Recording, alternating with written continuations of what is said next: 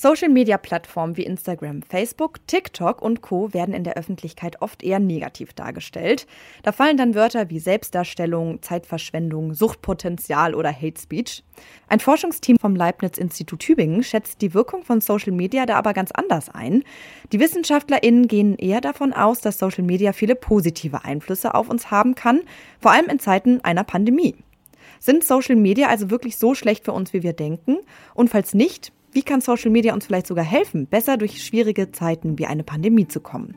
Darum geht es in dieser Folge vom Forschungsquartett. Ich bin's, Amelie Baerbuth.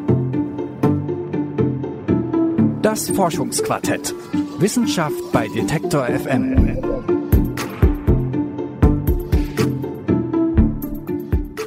Social Media ist ein großer Bestandteil unseres Lebens. Die beliebteste Plattform da ist Instagram und die wird von rund 65 Prozent der 14- bis 29-Jährigen mindestens einmal die Woche genutzt. Das sagt die ARD-ZDF-Online-Studie von 2020.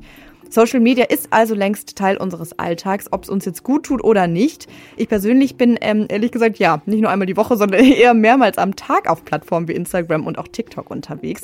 Also Butter bei die Fische. Inwiefern schadet uns der Gebrauch von Social Media und gibt es nicht doch auch einige positive Seiten? Meine Kollegin Alina Heinert, die hat sich damit beschäftigt. Hi Alina. Hi Amelie. Wie ist es denn äh, bei dir so mit Social Media? Was nutzt du so und wie oft? Ja, also mir geht es da ähnlich wie dir, dass ich das auch mehrmals am Tag benutze. Vor allem Instagram und Twitter nutze ich ganz viel und es ist oft so, dass es das Erste ist, was ich morgens mache, wenn ich aufstehe und auch so ein bisschen das Letzte, was ich nochmal checke, bevor ich ins Bett gehe. Also ja, ich nutze es schon auch relativ häufig. Ja, da fühle ich mich auch ertappt. Ähm, mich würde jetzt mal interessieren, ob wir da die Einzigen sind. Vielleicht schauen wir uns mal die HauptnutzerInnen von Social Media an. Das sind ja eben vor allem jüngere Menschen. Wie war die Situation denn für die jetzt während Corona? Hat denen Social Media während der Pandemie eher geschadet oder konnten die Plattformen hier vielleicht auch ähm, helfen? Hm, also für die jungen Menschen, für die war Social Media während Corona so ein bisschen ja so ein zweischneidiges Schwert. Ich habe da auch mit Caroline Bollmeier drüber gesprochen. Die ist medienpädagogische Projektmanagerin bei Uport und das ist eine Online-Beratungsplattform für Jugendliche und junge Erwachsene, die eben Probleme im Internet haben. Und da geht es dann um ja alle möglichen Probleme mit dem Internet, zum Beispiel auch Cybermobbing. Und Caroline Bollmeier, die hat mir erzählt, dass sie während der Pandemie auf jeden Fall mehr Anfragen bekommen haben. Die Corona-Pandemie hat den Alltag von den jungen Menschen schon äh, wirklich massiv auch verändert. Laut der Gym-Studie 2020 hat die Mediennutzung auch zugenommen, deutlich im Vergleich zum Vorjahr. Also Jugendliche und Kinder ähm, sind laut der Studie durchschnittlich eine Stunde länger online. Und dadurch sind sie natürlich auch nochmal stärker den Gefahren oder den Problemen ausgesetzt, die im Internet auftreten können. Und das haben wir auch in der Beratung gemerkt. Also bei uns haben sich auch die Anfragen schon fast verdoppelt in der, in der Zeit. Also mehr Zeit im Netz bedeutet den Gefahren, die da so lauern, auch mehr ausgesetzt zu sein. Also Gefahren wie Cybermobbing oder auch einfach der Gefahr, ja, zu viel Zeit im Netz zu verbringen. Gleichzeitig sagt Caroline Bollmeier aber auch, dass Social Media bei Themen wie Einsamkeit wiederum helfen kann. Also wenn Einsamkeit in ihren Beratungen aufkommen, was jetzt während der Pandemie auch öfter mal der Fall war, dann ermutigen die Beraterinnen auch die Betroffenen, sich weiterhin online zu vernetzen und mit Freundinnen über Social Media auch in Kontakt zu bleiben. Auch wenn es natürlich nicht das gleiche ist, wie sich jetzt im echten Leben zu treffen, aber es hilft eben trotzdem, gegen diese komplette Einsamkeit anzugehen. Ja, das verstehe ich auch. Also gerade damals im Lockdown war für mich irgendwie Social Media auch so ein Tool, um sich einfach zu vernetzen und so ein bisschen sich gegenseitig abzudaten. Also ja, ist für mich auf jeden Fall auch ein klarer Pluspunkt. Aber ich muss auch sagen, das klappt jetzt nicht immer so gut für mich. Zum Beispiel an einem Freitagabend, wenn ich da allein zu Hause sitze und irgendwie einfach nur rumhänge und dann auf Instagram sehe, was andere Leute alles Cooles machen. Ähm, jetzt zum Beispiel wieder in eine Bar gehen, aber im Lockdown haben ja viele sich dann auch irgendwie mit engen Freundinnen getroffen oder hatten super viel Spaß mit ihrer WG. Und dann denke ich schon in solchen Momenten erstmal, ich bin die langweiligste Couch Potato und habe dann schon auch fast das Gefühl, dass ich durch Social Media erstmal unglücklicher werde. Ja, also ich glaube, das ist erstmal was, was die meisten Instagram-NutzerInnen von uns kennen. Also ich kenne es auf jeden Fall. Ich kann mich da auch sehr gut mit identifizieren. Und das hat auch einen Namen. Also das ist der sogenannte Positivitätsbias. Und das bedeutet, dass die Plattformen vor allem dafür da sind, uns so schöne und positive Sachen zu zeigen. Und das kann, wenn wir das sehen, auch einen negativen Effekt auf uns haben weil wir eben dadurch das Gefühl bekommen, wie du ja eben auch schon beschrieben hast, gerade nicht so schöne und positive Sachen zu machen oder zu haben, wie das eben vielleicht gerade andere machen oder haben. Und ja, das sieht auch Lara Wolfers so. Die ist Kommunikationswissenschaftlerin am Leibniz-Institut in Tübingen und sie forscht zurzeit mit an dem Projekt Einsatz von Medien zur Bewältigung der SARS-CoV-2-Pandemie. Die Studie, die hattest du ja eben am Anfang schon mal erwähnt. Und laut Lara Wolfers kann auch die Pandemie ein Faktor sein, der die negativen Auswirkungen dieses Positivitätsbias noch verstärkt. Natürlich gibt es auch Personen, ähm, die mit den verschiedenen Dingen, den Inhalten, die auf sozialen Medien äh, stattfinden, bei denen das eher negative Effekte auslöst oder vielleicht auch bestehende negative Sachen verstärkt. Ähm, und ähm, das ist glaube ich, was es relativ häufig tatsächlich so ist, dass gibt Probleme sowieso schon im Umfeld, in der Familie, mit Freunden, äh, mit dem Selbstbewusstsein und so weiter. Und da können eben soziale Medien verstärkend wirken, ähm, dass Probleme noch stärker sind. Und wenn jetzt natürlich, und das ist, das ist so in Bezug auf Stressbewältigung ganz wichtig, ganz viele Möglichkeiten, den Stress anders zu bewältigen. Also beispielsweise Sport äh, mit Freunden oder eben Freunde treffen, vielleicht mal irgendwie in, in, einen Club gehen und tanzen oder sowas. Wenn solche Sachen alle wegfallen, dann werden meine Stressbewältigungsoptionen letztendlich kleiner. Ähm, und wenn ich dann immer das nutze, was mir eigentlich schlecht tut, also mir persönlich jetzt beispielsweise soziale Medien, dann kann es natürlich dazu führen, dass es mir insgesamt noch schlechter geht und dass man dann so ein bisschen in eine negative Spirale kommt. Ja, und zusätzlich haben andere WissenschaftlerInnen noch herausgefunden, dass vor allem die Menschen, ja, die eh schon mit einem niedrigen Selbstwertgefühl zu kämpfen haben, eher negativ von diesem Positivitätsbias betroffen sind. Mhm, ja, das macht leider Sinn. Du hast jetzt mehrfach erwähnt, dass es ähm, aber darauf ankommt, wer Social Media nutzt, um davon auszugehen, dass sich der Positivitätsbias negativ auswirkt. Heißt das, dass er sich auch positiv auswirken kann? Ja, tatsächlich. Also tatsächlich kann er sich laut Lara Wolfers auch positiv auswirken. In der Studie haben sie nämlich auch herausgefunden, dass der vor allem in stressigen Situationen helfen kann. Und zu so einer stressigen Situation gehört eben ja auch die Pandemie besteht auch die Möglichkeit, dass durch dieses Positive ich einfach positive Emotionen bekommen kann. Und ähm, das kann mir auch helfen. Also gerade bei Stress sind positive Emotionen tatsächlich relativ wichtig. Also die können zum Beispiel Resilienz äh, stärken, die können mir auch helfen, dann in, in so einer Stresssituation vielleicht nicht ganz so ähm, am Rad zu drehen, sage ich mal, also sehr, sehr hoch zu kochen, was so, so die Stressgefühle angeht. Da sind positive Emotionen sehr hilfreich. Und ähm, wenn ich vielleicht sehe, Mensch, die und die Person hat irgendwas Schönes gemacht oder ich sehe was, was mich vielleicht inspiriert ähm, oder ich sehe einfach nur ein schönes Bild. Auch diese positive Emotionen, die dadurch ausgelöst werden, auch die können helfen. Also diese positiven Dinge, die wir auf Instagram oder sonstigen Social-Media-Plattformen sehen, die können auch Positives in uns auslösen. Und das klappt vor allem dann, wenn sie von engen Freundinnen von uns geteilt werden, weil ja, denen gönnen wir vielleicht mal eher, dass sie was Schönes erleben gerade und können uns dann auch ein bisschen besser mitfreuen. Aber auch darüber hinaus können uns auch andere schöne Bilder oder Dinge inspirieren und uns einfach ein gutes Gefühl geben. Ich meine, das kennen ja viele von euch wahrscheinlich auch, dass Social Media einen inspiriert, dann vielleicht an diesem Freitagabend mir auch selbst einfach ein schönes Bad irgendwie einzulassen und Sushi zu bestellen oder so.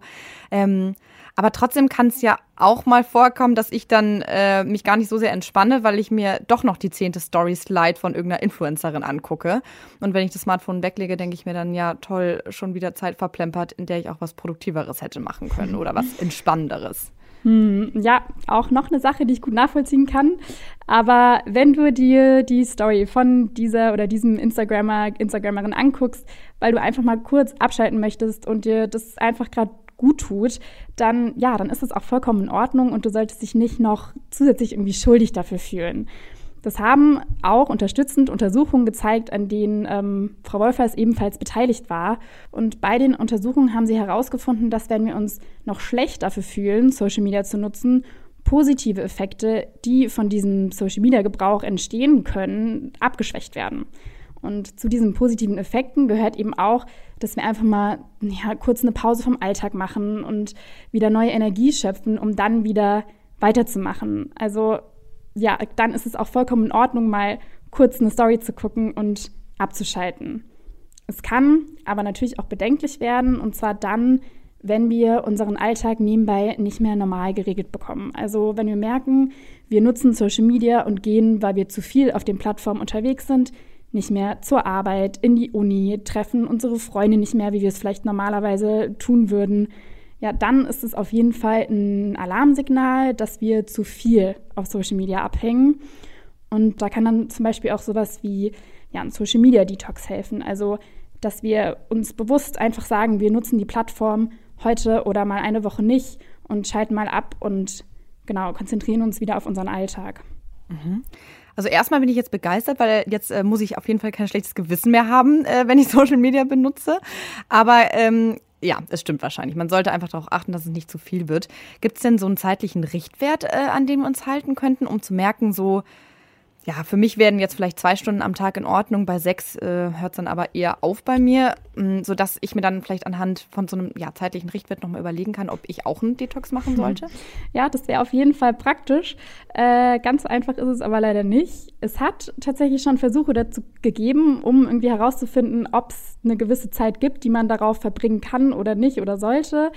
Das ist aber einfach extrem schwierig herauszufinden weil es eben auch so ein individuelles Thema ist. Also ich meine, wenn ich jetzt sechs Stunden auf Social Media abhänge, dann weiß ich, dass ich meinen Alltag auf jeden Fall dafür vernachlässigen müsste und nicht mehr normal zur Uni oder auf die Arbeit gehen könnte. Und es mir wahrscheinlich dann abends auch nicht so gut damit gehen würde.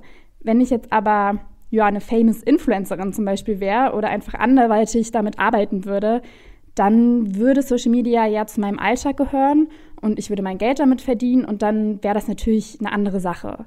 Ja, Frau Wolfers hat auch festgestellt, dass Social Media dann mehr genutzt wird, wenn wir zum Beispiel ein bestimmtes Problem haben, aber niemanden in unserem näheren Umfeld das gleiche Problem mit uns teilt. Aber wir vielleicht jemanden, ja, zum Beispiel in den USA oder so kennen, die das gleiche Problem wie wir haben. Und dann können wir uns mit diesen Personen über Social Media vernetzen, was auch bedeuten würde, dass wir automatisch mehr Zeit auf den Plattformen verbringen würden und das auch okay wäre. Vergleichbare Situationen auch jetzt während der Pandemie, dass wir uns über Social Media mit anderen Personen vernetzt haben, die in der gleichen Situation wie wir gesteckt haben, zum Beispiel. Also mir fallen da jetzt Eltern ein, die ja auch in einer ganz neuen Lage waren. Also die mussten auf einmal Homeschooling, Job, Alltag, irgendwie so viele Dinge gleichzeitig jonglieren und denen hat es total geholfen, sich in Gruppen über Social Media zu vernetzen und sich so ja unter die Arme zu greifen, sich mental zu unterstützen, sich Tipps zu geben. Und in so Situationen ist es auch vollkommen okay, mehr Zeit auf Social Media zu verbringen und kann uns dann sogar auch helfen. Mhm, ja, das finde ich einen richtig guten Punkt. Vor allem haben ja diese Gruppen auch zusätzlich nochmal den sozialen Zusammenhalt gestärkt. Ähm, also ich habe jetzt für mich äh, bisher rausgehört, dass Social Media auf jeden Fall Aspekte hat, die sich negativ aus uns, auf uns auswirken können. Also so Stichwort Neid oder ähm, ja, man wird quasi so ein bisschen süchtig und vernachlässigt seinen Alltag. Aber gerade in der Pandemie sind auch viele positive Seiten dazugekommen, ähm, wie sich untereinander vernetzen oder sich mehr miteinander freuen und ähm, sich inspirieren lassen und sich weniger vergleichen. Das heißt, eigentlich äh, klingt das für mich so, als müssten wir doch nur die positiven Seiten verstärken und die negativen irgendwie eindämmen. Hm, hm, da hast du einen guten Punkt und das siehst du auch ganz ähnlich wie Lara Wolf was, weil die sagt auch, dass Social Media eigentlich ja super viele Chancen hat, die genutzt werden sollten. Und ihrer Meinung nach ist es auch ganz wichtig, dass ja, wir nicht so sehr darauf gucken, ob die Plattformen schlecht oder gut sind, sondern was genau an ihnen schlecht oder gut ist letztendlich, glaube ich, müssen wir als Forschung, aber auch als Gesellschaft so ein bisschen dahin kommen, eher zu diskutieren, wann sind soziale Medien gut, wann sind sie schlecht, was für spezielle Effekte sind vielleicht besonders schlecht, was für spezielle Effekte sind besonders gut und wie können wir die jeweils abschwächen bzw. verstärken, sodass dass wir als, als Nutzende am Schluss das Optimale für uns rausholen können. Also da gibt es durchaus viele, viele Möglichkeiten, die auch einzusetzen, sodass sie einem helfen. Ja, und auch Caroline Bollmeier von Uport, die ja durch ihren Job einfach täglich mit vielen negativen Seiten von Social Media beschäftigt ist, glaubt trotzdem, dass äh, Social Media mit ein paar Veränderungen super viel Positives zu bieten hat. Also, dass Jugendliche sich darüber vernetzen können, das findet sie, das ist eine ganz wichtige Sache und ja, ist ein super gewinnbringender Aspekt für die jungen Menschen. Trotzdem könnten auch die Plattformen hier noch dazu beitragen, dass Social Media für jüngere Menschen ein noch ein bisschen sichererer Ort wird. Man könnte da vielleicht noch an den Melde- und Blockierfunktionen äh, in den verschiedenen Apps vielleicht noch ein bisschen was tun die ein bisschen transparenter gestalten. Ähm, also damit Betroffene diese vielleicht auch leichter finden können oder so wissen, okay, da, da kann ich mir jetzt schnell auch ähm, Hilfe holen und das funktioniert dann auch, wenn ich dann äh, jemanden melde oder blockiere. Und auch insgesamt ist es, glaube ich, sinnvoll, nochmal genau auf die Privatsphäre-Einstellungen zu schauen. Also, so dass zum Beispiel Menschen unter 18 da nochmal deutlich mehr geschützt sind auch. Vielleicht dann, dass Profile direkt nicht öffentlich sind und dann erst selbst als öffentlich ja, erstellt werden müssen. Ja, und durch diese Änderungen könnten vor allem Jugendliche und junge Erwachsene vor Einwirkung von außen von Anfang an besser geschützt werden. Okay, ja, das klingt äh, auf jeden Fall sinnvoll. Vor allem in der Pandemie, genau, da haben sich ja die Effekte von Social Media einfach nochmal verstärkt und auch nochmal deutlicher gemacht, wo das Potenzial, aber auch wo die Gefahren stecken. Über das Thema hat meine Kollegin Adina Heinert mit Lara Wolfers vom Leibniz-Institut Tübingen und mit Caroline Bollmeier von Uport gesprochen. Und zwar in einer Folge vom Forschungsquartett. Danke dir, Alina. Ja, gerne.